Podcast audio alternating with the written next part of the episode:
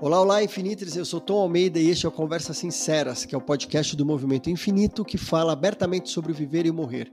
Toda semana eu vou ter uma convidada ou um convidado que vai nos ajudar a atravessar de uma maneira mais natural possível os processos de envelhecimento, adoecimento, terminalidade, morte e luto. E no episódio de hoje eu trago para você uma fala que eu fiz no simpósio Saber para Cuidar, da Faculdade Federal de Santa Maria.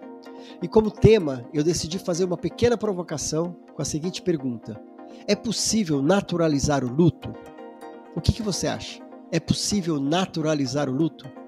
Preste atenção, eu estou falando sobre naturalizar e não normalizar. Eu agradeço à Faculdade Federal de Santa Maria pelo convite e por nos autorizar a compartilhar esse conhecimento com nossos ouvintes. Vamos ouvir?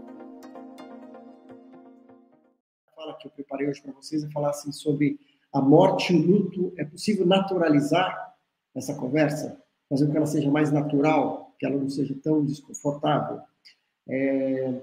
E eu fico muito feliz por ter um grupo gigante de pessoas aqui interessadas nesse assunto.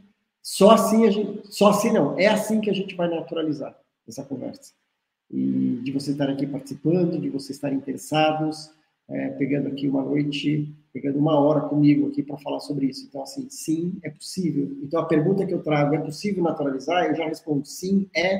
A gente poderia acabar por aqui a minha conversa, mas eu vou falar um pouco mais. É, e outra coisa que eu, que eu adorei, o nome do evento, né? Saber para cuidar. A gente até fez uma camiseta do infinito, que acho que a gente já tem ainda, que falava assim: sabedoria e amor, antídotos para a dor total. Né? Acho que muita gente sabe né, sobre a dor total aqui. E a gente discutindo sobre essa camiseta, porque muitas vezes cuidados paliativos, é, às vezes tem uma, uma, um entendimento de que é ser só muito fofo, de cuidar com carinho, com amor e basta. Não é suficiente. É o saber. Tem muita sabedoria, né? Então tem todo um processo de manejo correto de dor, de técnicas. Então tem muito saber para poder cuidar, para não ser responsável. Então parabéns pela escolha do nome e obrigado. Estou muito feliz mesmo de estar aqui. Eu queria estar olhando para todos vocês e participando numa sala. Espero que isso aconteça em logo mais. Mas para eu sentir que eu não estou sozinho, apesar que eu já estou sentindo aqui pelos comentários de vocês, obrigado. Eu queria primeiro fazer uma pergunta. De 0 a 10, qual o nível de desconforto para vocês para falar de morte, para falar de luto? Tá? O quão desconfortável você fica? Zero, eu não fico nada desconfortável, eu falo sobre isso tranquilamente na, na, na faculdade, com os meus pacientes, em casa. Zero desconfortável. 10, eu não dou conta, eu não consigo falar sobre isso. De 0 a 10, coloca para mim, eu quero sentir aqui esse grupo, mais ou menos uma média de desconforto que vocês estão aqui. Não me deixem só, hein? Me respondam. Queria ter uma ideia. Oito. Samara está desconfortável. Quatro. Bom, agora veio um monte. 8, 4, 6, 7, 6, 7, 4, 5, 0. Olha. 6, 2, 6, 8, 7, 0.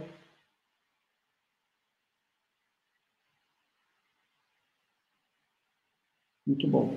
Ou seja, tem eh, do, do, desse, do que veio, essa pequena amostra que, que, que chegou aqui para gente, mostra que tem, né? É, uma, é um desconforto, é desconfortável, porque é, é uma conversa onde a gente tem que sustentar um espaço de vulnerabilidade, de dor, a gente se expõe, a gente se emociona, a gente mostra a nossa dor, ou está recebendo, né? Tudo está mostrando ou vendo isso de uma outra pessoa, sabe que, que a pessoa talvez tenha uma reação, a gente não sabe como contornar. Então, muitas vezes, isso pode ser desconfortável, sim. E é importante reconhecer, eu acho que quando você reconhece o desconforto, ele já começa um pouquinho a dissipar. Assim, é desconfortável falar sobre isso, mas vamos falar sobre isso. Não é desconfortável, eu vou virar as costas e não vou falar. Como é que eu vou achar formas de lidar com isso. Então, é o trabalho que eu procuro fazer no infinito, que é ajudar as pessoas a terem repertório, né? Terem repertório para poder abrir conversas e tudo mais, tá bom? Então, eu vou compartilhar aqui uma apresentação, se uh, as meninas puderem me ajudar e compartilhar, obrigado. É, então, era essa pergunta, né? Morte luta, é possível naturalizar essa conversa? Eu falei, sim, é possível, obrigado e tchau. Uma brincadeirinha, tipo, é. é. E é porque eu vivo isso, eu vivo, na minha vida, vivi isso cada vez mais, e com tudo que a gente tem de retorno das pessoas que nos acompanham no infinito desde então, e mesmo eu sentindo a maturidade lá da nossa comunidade, das conversas, como que as pessoas estão mais dispostas.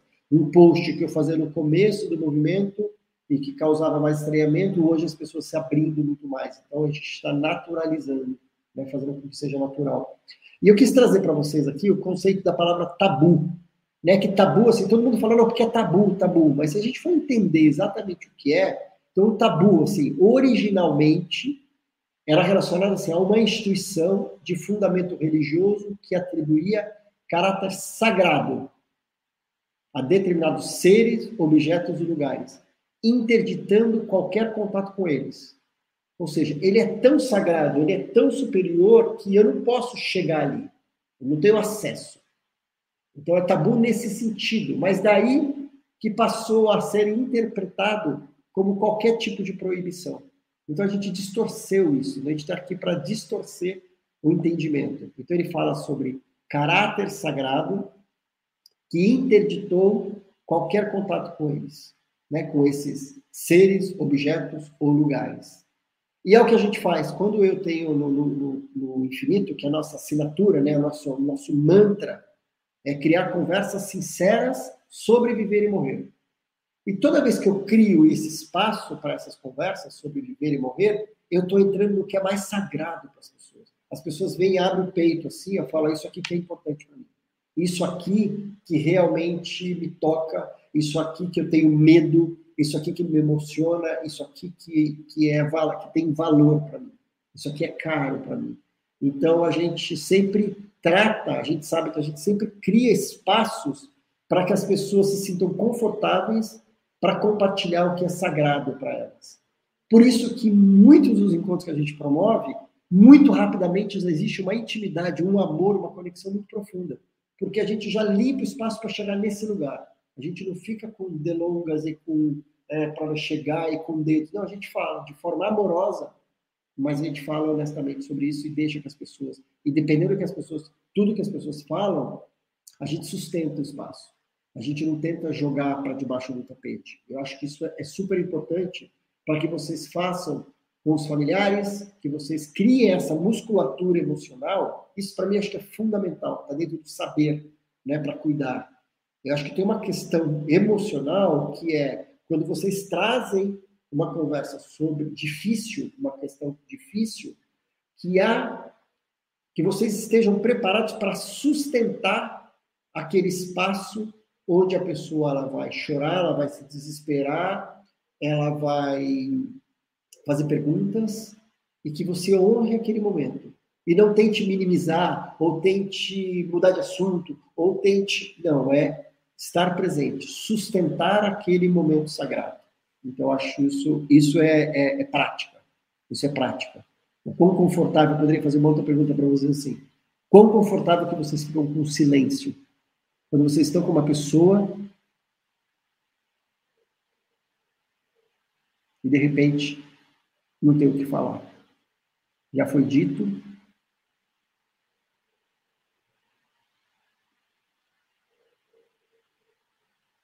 E a pessoa precisa de um tempo para processar. Ela precisa de um tempo para acessar aquela emoção que ela não sabe nem dar nome.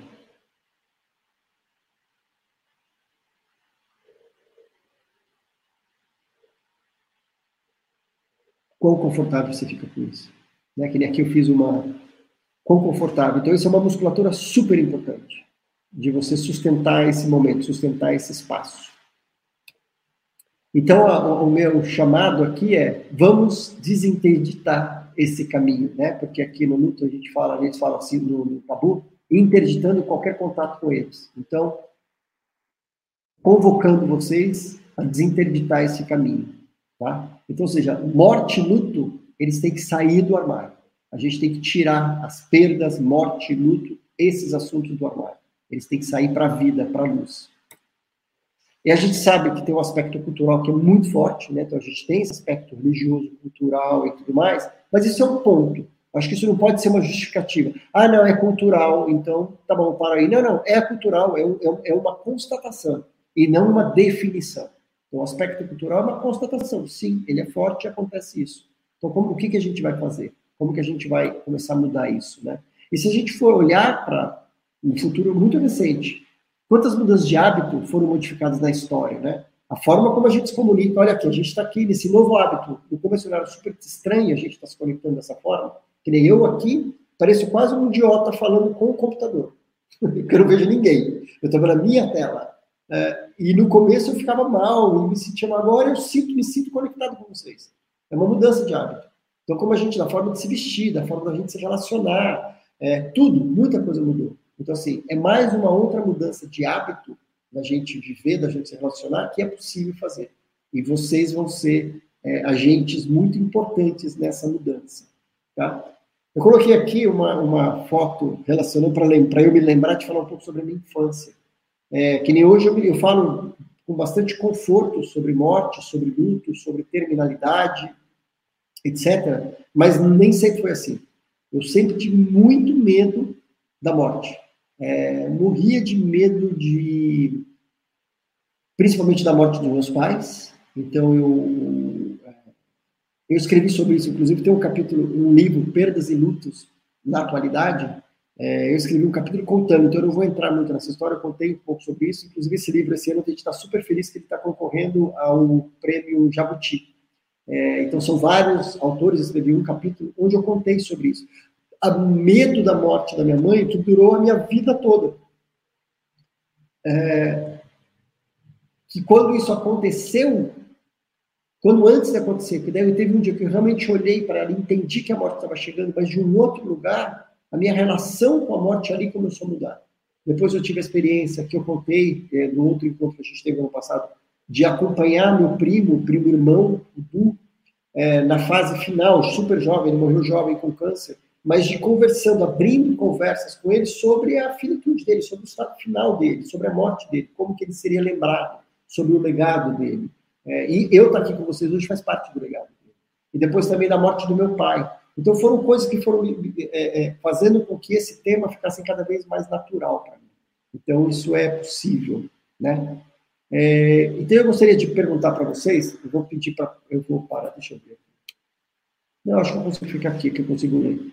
Qual que é o maior medo de vocês em relação à morte? Eu queria ler algumas respostas. Qual o maior medo de vocês em relação à sua morte?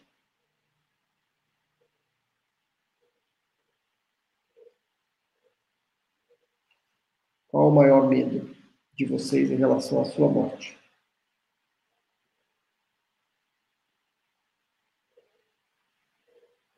Tenham coragem de responder.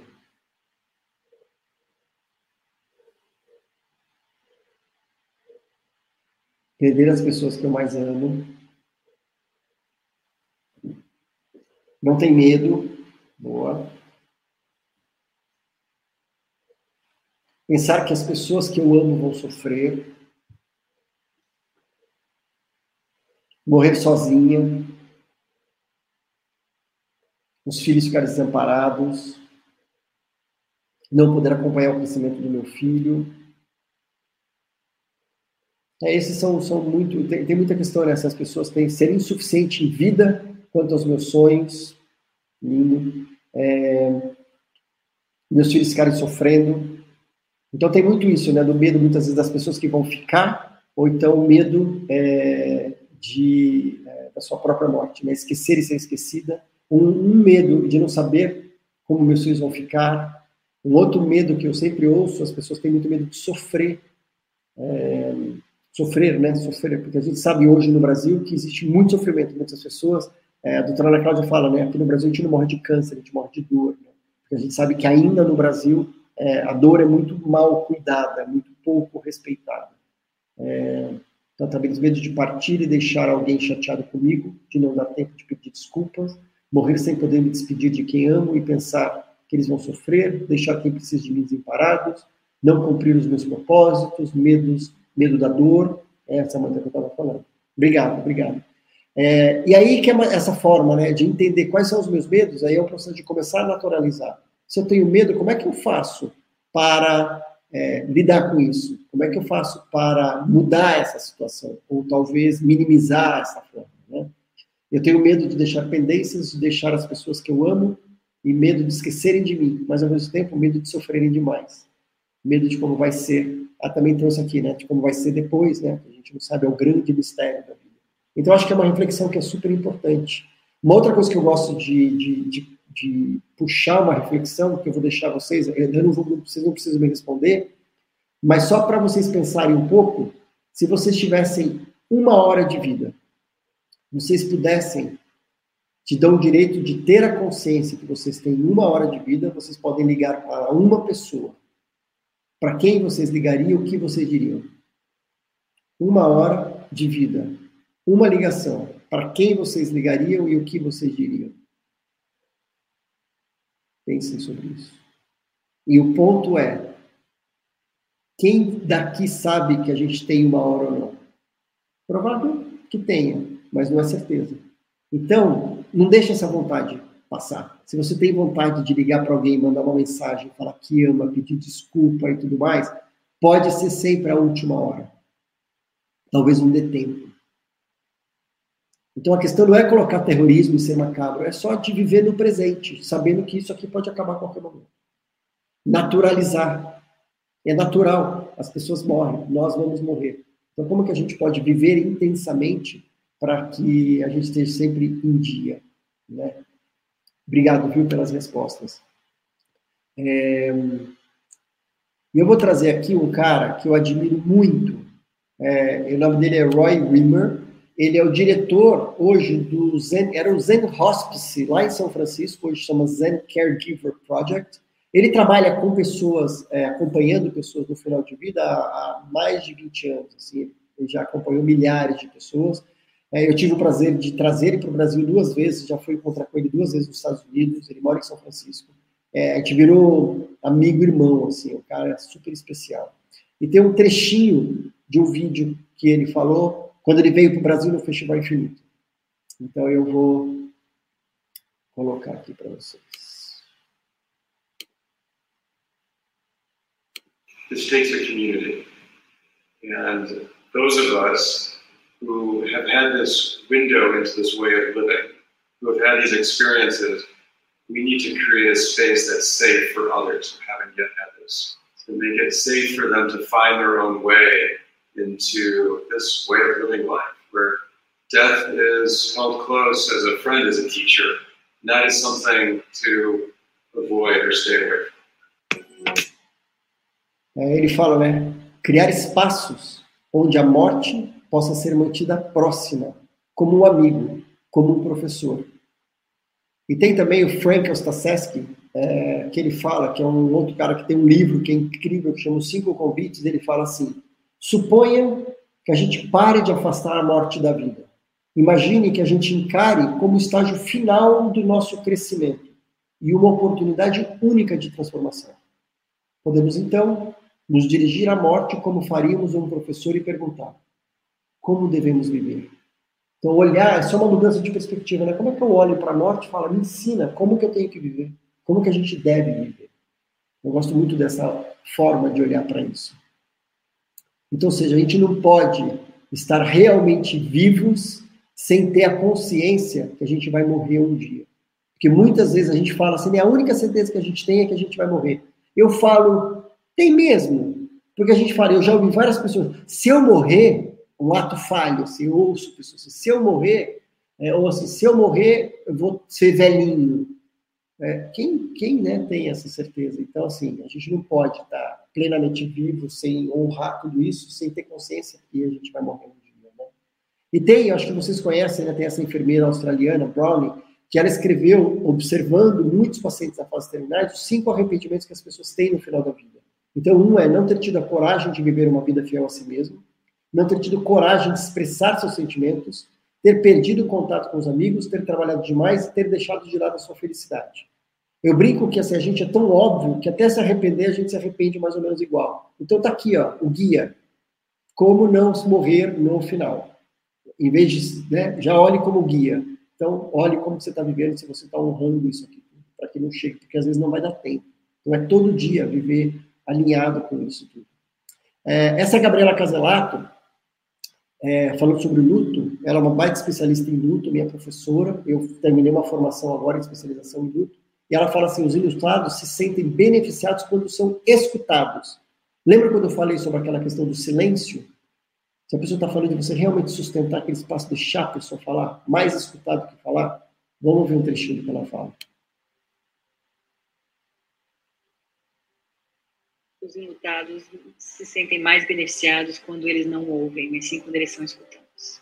A gente é que tem essa necessidade de sair falando coisas, mas a gente deve ouvir, deve abraçar, deve se disponibilizar, porque vou dizer, quase tudo que a gente diz não tem efeito para o lutado. E mais ainda, às vezes tem um efeito negativo. A gente tem uma tendência instintiva de tentar consertar a dor do outro. Ninguém conserta a dor de ninguém. A gente ajuda a enfrentar seja como amigo, seja como terapeuta, cada um dentro do seu papel, seja como religioso, seja como um profissional de saúde. A gente ajuda a enfrentar, a gente não conserta, não diminui. A gente não tem esse poder. A gente precisa reconhecer isso e está tudo bem. Eu trouxe algumas pessoas para me ajudarem nessa palestra aqui, que eu achei que era bem importante. Vocês são muito especiais, então eu trouxe algumas pessoas para me ajudar. Então tem a Ana Michele, que é uma paciente do perfil Paliativas no Instagram, talvez muita gente conheça ela aqui, que tá, inclusive acabou de lançar o seu segundo livro, que é incrível. E ela fala assim: a vida não está à nossa disposição.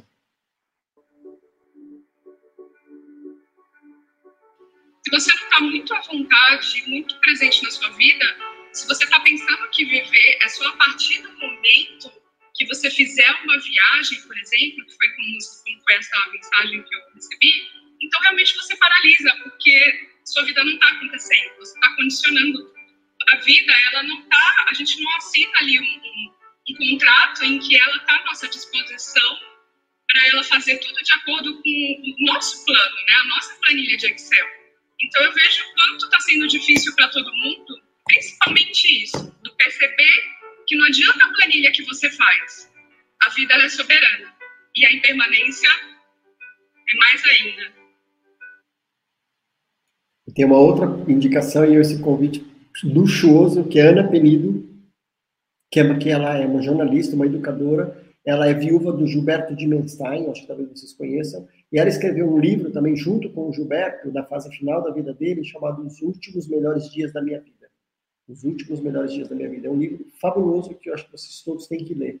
E ela fala assim, a morte me ensinou muito sobre o valor da vida.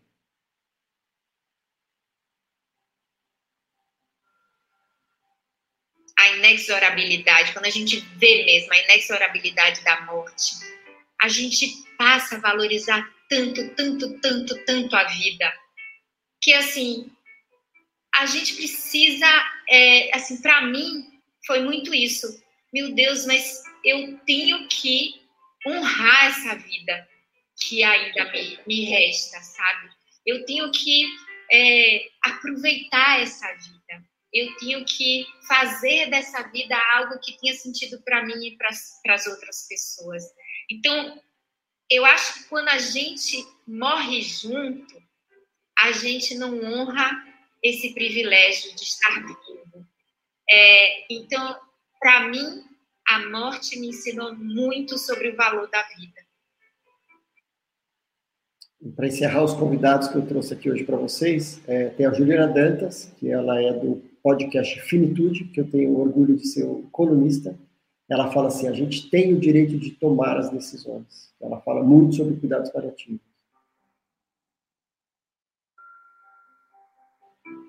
Sou jornalista, eu acredito muito que informação salva e melhora vidas. Como é, a gente consegue tomar decisões? Porque a gente percebe que tem direito a elas. nunca, até te conhecer, tinha me passado pela cabeça de que quando alguém morre no hospital, a família tem direito a ficar com aquele corpo fazendo alguma coisa que faça sentido, como você fez a barba do seu pai. A nossa primeira reação, a tendência é repelir, né? delegar. Não, agora o médico cuida.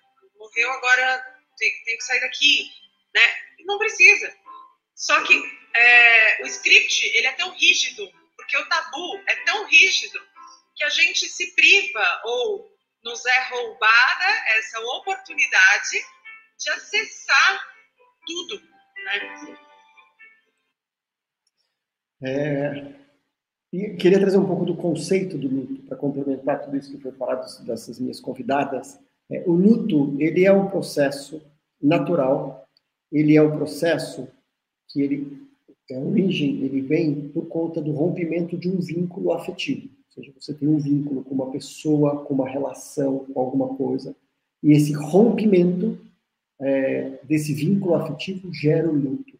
E o luto é um processo natural, importante de ser vivido, porque muitas vezes a gente não vive o processo por uma demanda da vida, porque eu não consigo acessar.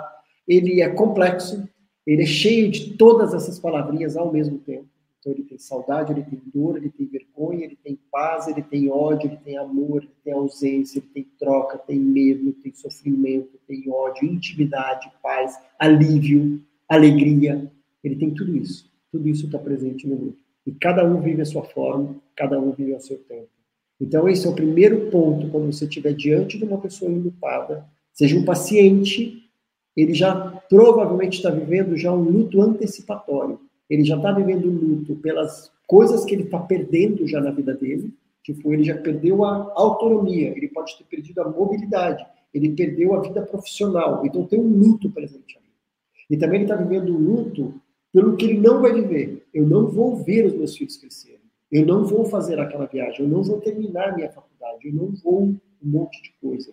Então, é, honrar e cessar todos os julgamentos porque a pessoa pode ser bastante incoerente nos momentos de luto. Então, ela pode estar no momento falando sobre amor e depois, na mesma frase, falando sobre raiva. Ela pode falar sobre intimidade e desconexão. Então, pensem sempre, gravem essa imagem de que o luto ele é recheado, bordado de todos esses sentimentos que muitas vezes conflituosos e acontecem ao mesmo tempo.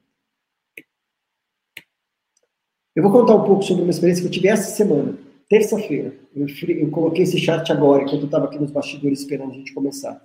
A gente, eu tenho um projeto que chama Cine Clube da Morte, que a gente tem um encontro mensal onde a gente assiste um filme é, para falar é, um filme com a temática da morte, e depois a gente conversa com as pessoas. Agora tem sido totalmente online, né? Então vocês estão todos convidados e convidadas a participarem. É uma delícia.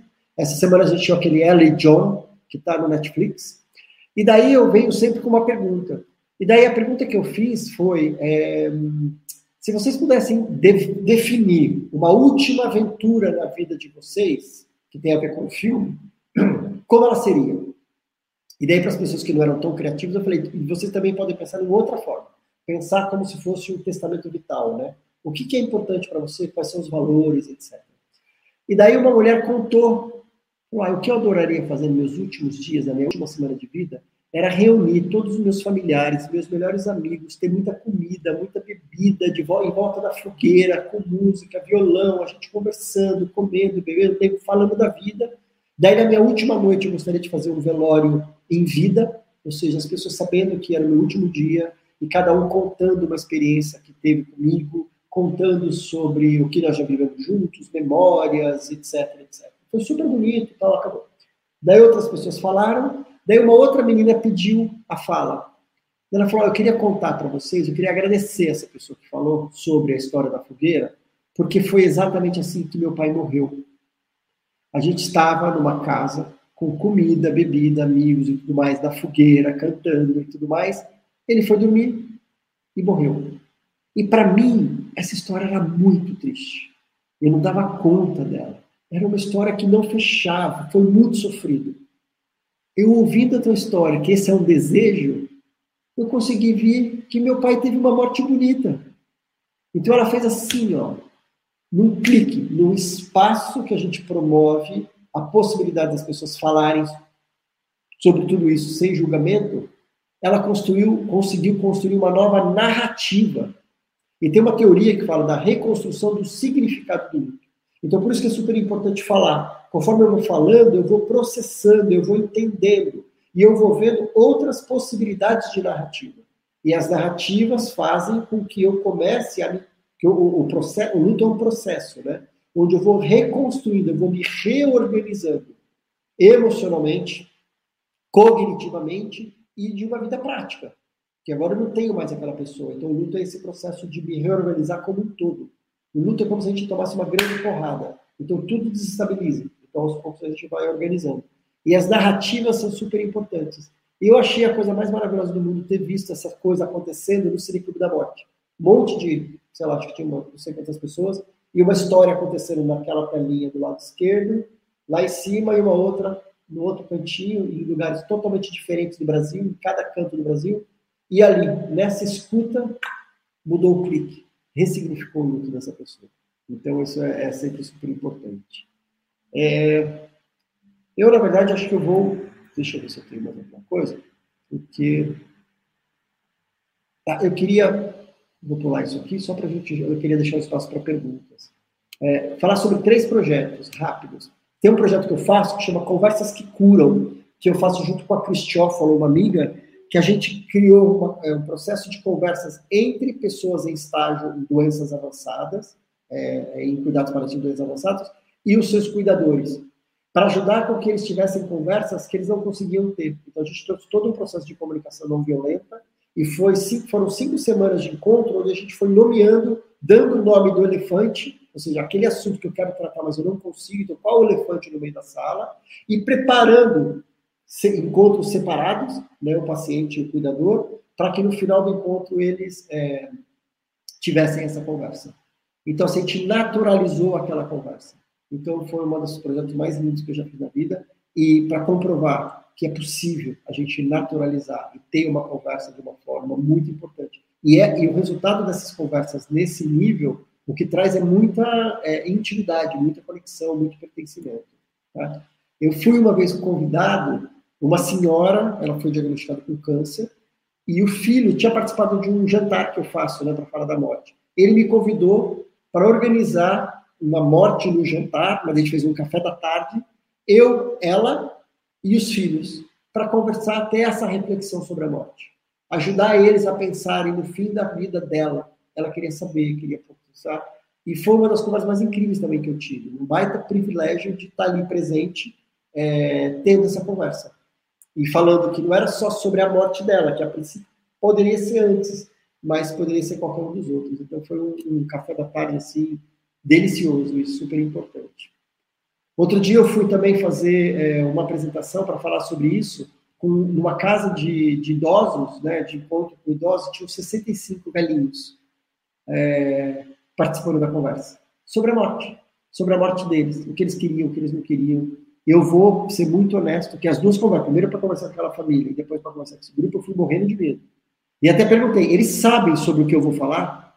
Porque senão eles acham que eu vou chegar lá para falar sobre os benefícios da hidroginástica e eu chego lá e falar, vamos falar da morte. Daí eles vão me apedrejar. Não, eles sabiam. Eles sabiam qual era o tema e a sala estava cheia. E fizeram um monte de perguntas e tal. Então, assim, foi muito natural. Então, eu estou trazendo isso para falar assim, é natural. É natural, a gente pode falar sobre isso. Tá? É, Para encerrar, é, eu queria contar sobre um projeto novo que a gente tem no Infinito, que chama Vila Infinito. É, por causa da pandemia, eu me mudei para esse lugar. Eu moro de frente para essa montanha, em São Francisco Xavier, que é no interior de São Paulo. E daí é uma casinha muito simples que eu moro. Eu aluguei mais duas casinhas que a gente está alugando, faz o aluguel. Só que parte desse aluguel a gente tem recebido pacientes que têm ido passar lá gratuitamente, ficar hospedados nessa casa, eles passam três, quatro dias por semana, é, durante o mês é, nesse espaço. Eu falo que é a cura da montanha. A gente tem vivido cada história incrível, onde a gente fala sobre o fim. Então, todos os pacientes, pacientes, é, homens e mulheres, em cuidados paliativos, a maior parte com câncer metastático, mas eles estarem em contato com essa natureza. É, a semana passada tinham três pacientes três, três pacientes. Não sei se vocês conseguem ver que do lado direito tem o pico da montanha mais alto aqui. Elas fizeram uma trilha e subiram até lá. Elas estavam, assim, irradiantes, não estavam acreditando daquela conquista.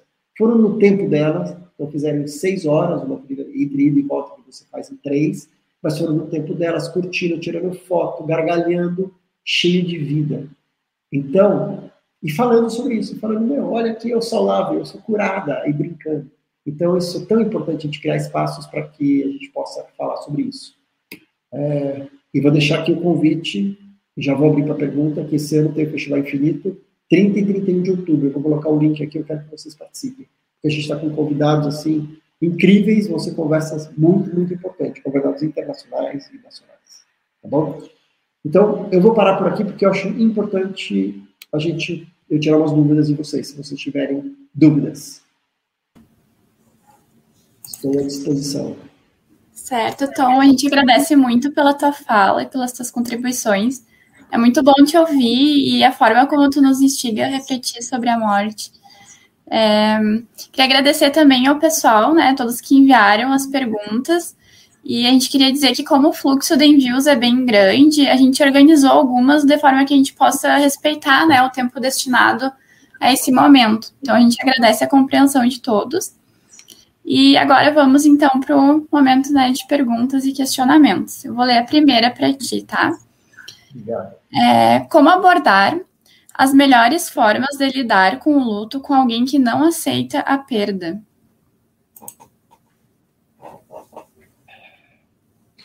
Primeiro, respeitando. Se ela não aceita, ela precisa do tempo dela. E acho que a gente tem. Isso é muito importante, porque tem uma, tem muita, tem uma, uma questão, né? Porque, porque assim, fala assim, mas eu estou ajudando. Então, se eu estou ajudando, eu parto do princípio que eu posso qualquer coisa. E às vezes aquilo é, não, não ajuda. Eu posso estar tá ultrapassando o limite.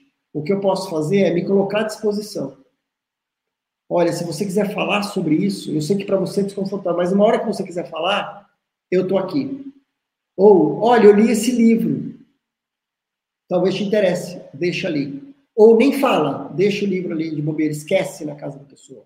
É, então, se colocar à disposição. Então, tem um limite entre o ajudar e o servir.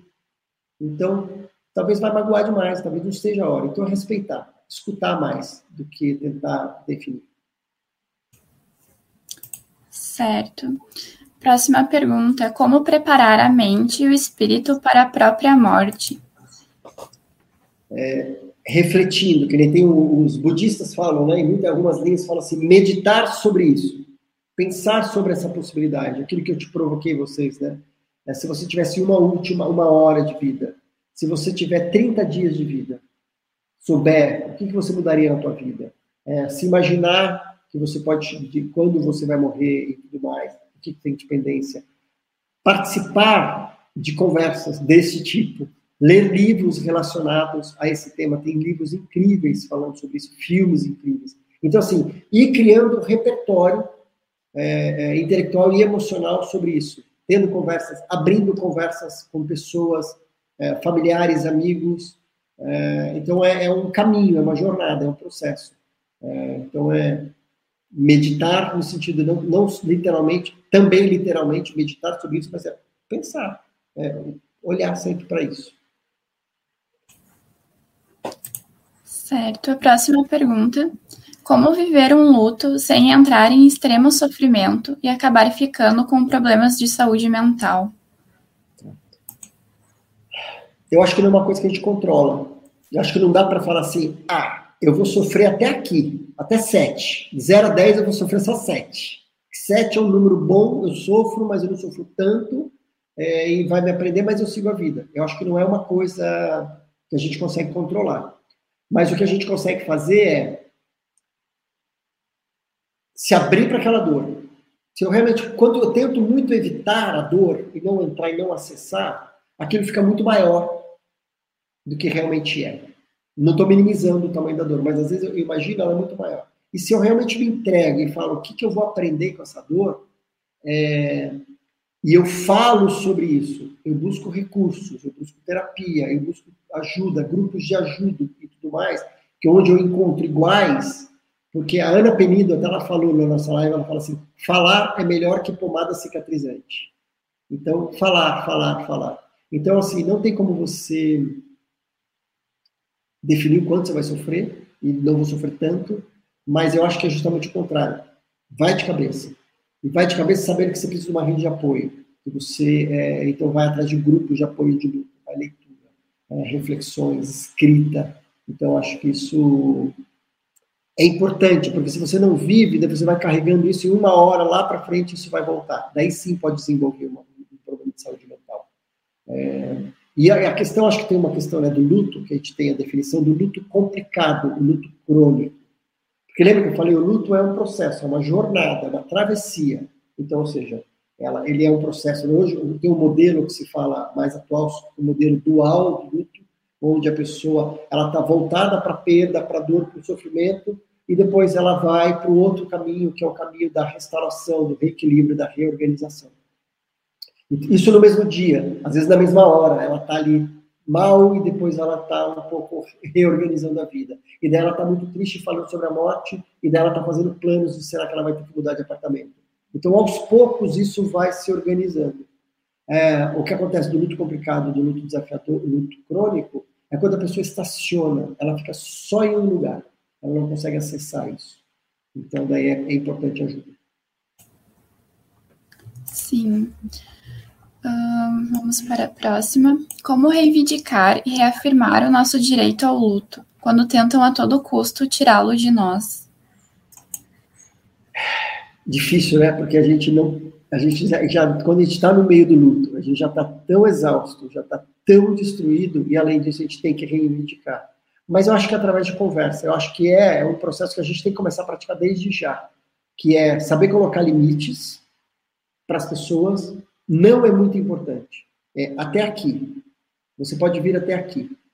Isso não tem a ver com rejeição e tudo mais, para falar assim, olha, é, é, é, aqui é um limite seguro que você pode chegar. No sentido de quanto que você vai definir, opinar na minha vida, definir, vai é, é, participar, etc. Então, saber quais são os limites que são importantes para você. Para saber quais são os limites, acho que tem uma, é tudo autoconhecimento. É todo um processo de autoconhecimento. É, porque para eu saber o que me incomoda, eu preciso, eu, eu preciso para saber o limite, eu preciso saber até onde eu posso ir, quais são os meus valores, o que, que é importante, o que eu aceito, o que eu preciso, o que eu não preciso. Então, é de saber, de, de uma prática de colocar os limites. É, e também de saber fazer os pedidos eu preciso disso. Ou, quando você fala isso, isso me faz mal. Eu fico mais triste. Isso dói mais. Então, eu queria te pedir para. Não, não, não, não. O que, que você está pedindo? Então, é um processo de ser claro com a pessoa o que, que incomoda e saber claramente o que, que você precisa. Então, acho que também para as pessoas é, respeitarem, porque as pessoas, a gente é muito mal educado, né? a gente não tem uma educação para o luto, a gente não sabe como se comportar. Então, às vezes, você está vivendo de poder ajudar as pessoas a te ajudarem. Sei que é difícil poder, no meio desse processo, você ainda tem que fazer isso, mas é necessário. Né? Talvez, talvez essa travessia fique mais fácil se você souber pedir é, o que você precisa e falar o que você não precisa, colocar os limites. Sim. Próxima pergunta, então. Como você conseguiu naturalizar o luto após a partida de pessoas tão próximas? Acho que fazendo isso, sim. Na verdade, o meu processo de luto, o meu processo de, de eu processar o luto, digerir tudo isso, foi através de, de, fazer isso que eu faço. O infinito nasceu disso. Então, já de cara, logo que o, minha mãe faleceu, ainda não comecei a fazer nada sobre isso, mas daí eu comecei a acompanhar o Du, que era meu primo, que estava né, no estágio final é, da vida dele. E eu fui quando eu conheci cuidados paliativos, e daí foi quando eu tive esse chamado, falar, eu preciso falar sobre isso, as pessoas têm que falar sobre isso. E eu comecei a ler tudo sobre o tema, a criar, eu criei o Cine Clube da Morte em 2017, em agosto de 2017. Eu estou fazendo já hoje, agora, é verdade, tem que lembrar em agosto, celebrar que a gente está fazendo já é, quatro anos de Cine Clube da Morte, sem parar. É, e eu fui naturalizando. Eu não tinha vocabulário, eu não sabia dar nome para os sentimentos que eu estava tendo.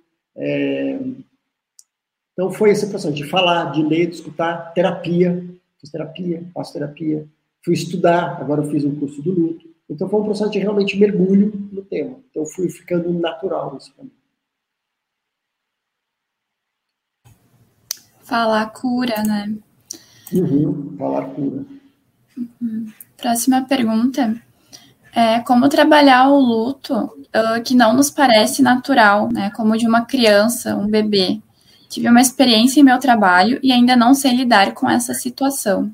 Uhum. É, é, realmente é muito desafiador. Então, primeiro, reconhecer é importante. É desafiador. É, eu não sei se foi uma experiência com você, se você perdeu alguém, se foi você que perdeu, eu sinto muito, muito mesmo por essa dor. E sinto a dor pela, pela essa pessoa que perdeu. É, se for, como eu acho que talvez ela falou do trabalho, talvez seja um colega de trabalho. É se colocar à disposição da pessoa, falar, ah, desculpa, eu não sei o que falar, mas eu queria dizer que eu estou aqui. Eu não sei o que dizer. É, eu já ouvi relatos de mães falando assim, tipo, de volta ao trabalho, da pessoa não entrar no elevador para não ter, assim, tipo, a pessoa não entrar no elevador para não ficar na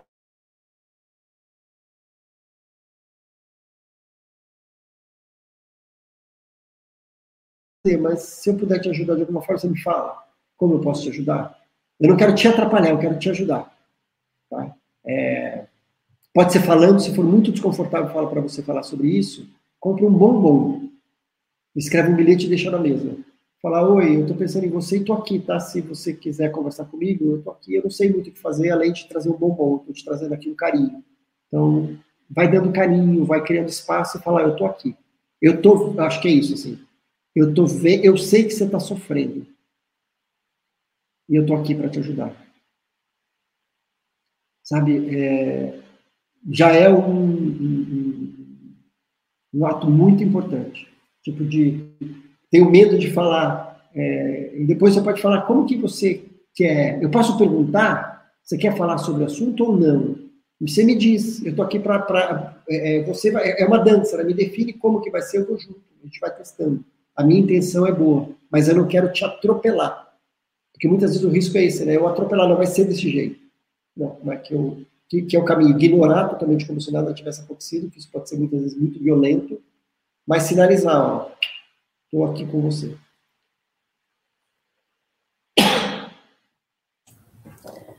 Sim. Uh, Próxima pergunta, então, uh, como participar dos encontros dos quais você falou, uh, em que se fala sobre a morte, em que se assiste um filme e conversa sobre, né? No caso, o Cineclube da Morte. Uhum. É, então, tem aqui, eu coloquei no meu nome, tem aqui, ó, infinito.etc. A gente está no Instagram. É, ali a gente divulga tudo. É, se vocês entrarem no site, que é a mesma coisa que www.infinito.etc.br, no site tem vários lugares para você também colocar newsletter. A gente está com os textos super bonitos. Eu até sugiro isso. Se vocês puderem colocar aqui, eu vou colocar o site. É, que agora a gente está muito chique a gente tem colunistas. Começaram agora recentemente a escrever. Aqui, eu coloquei ninguém, se vocês quiserem colocar. É,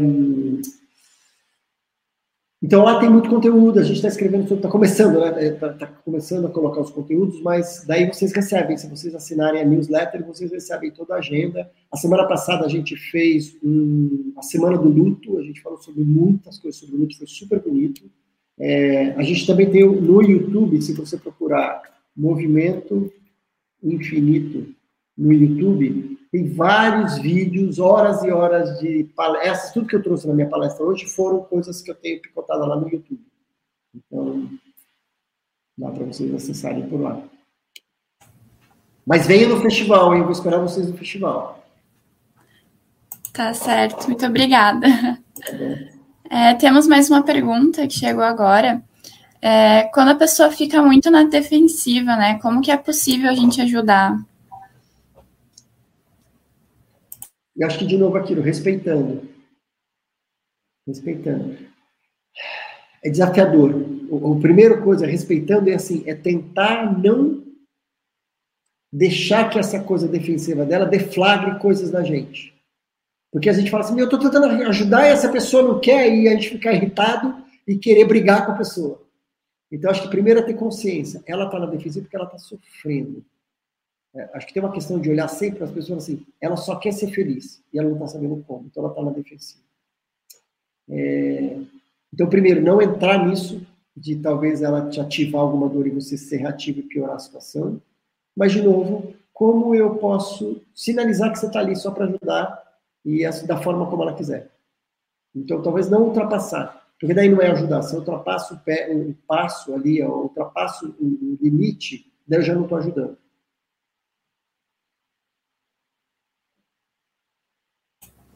Sim, é. Questão de respeitar o espaço do outro, né? Exatamente. E às vezes é, e aí é difícil saber o espaço do outro, então às vezes tem que ir perguntando. Passei, opa, desculpa, volta um passo atrás. Porque é, né, é, um, é um limite que a gente não sabe qual é. Então, às vezes, a gente tem que ir conversando, perguntando. Talvez as pessoas também não sabem exatamente qual é o limite. Não, já passou demais, não pode vir. Então, é, é conversa. Exato. Às vezes a pessoa também nem sabe o próprio limite, né? Então, é questão da gente ter um uhum. jeito. Exatamente. Exatamente. É, terminaram as perguntas, então. Quero agradecer pela tua fala, pelas tuas contribuições, né? Excelente, é sempre muito bom te ouvir. É, agradeço imensamente em, em nome do, da comissão e de todos que estão te assistindo. Tua história é muito bonita e a forma que tu divulga, né, e que tu auxilia as outras pessoas é lindo, assim, de ver. É, então, muito obrigada. E queria uh, abrir espaço, caso tu queira fazer tuas considerações finais para a gente encerrar a tua palestra. Eu queria agradecer a oportunidade, muito bom estar conversando com vocês. Como eu falei na abertura, adoro conversar com, principalmente com, com estudantes e pessoas interessadas nesse tema. Então, estou muito feliz, obrigado pela oportunidade. Espero que tenha disparado aí algumas ideias, inspirações. É, e estou lá no infinito. O que vocês precisarem, venham participar dos nossos encontros, que são sempre muito legais. E aí, depois de me ouvir, você concorda que é possível naturalizar esta conversa? Naturalizar é tornar natural, como parte do nosso dia a dia, das nossas vidas. Ajuda a gente a ajudar mais gente? Se você conhece alguém que pode se beneficiar com essa conversa, convida ela para nos ouvir.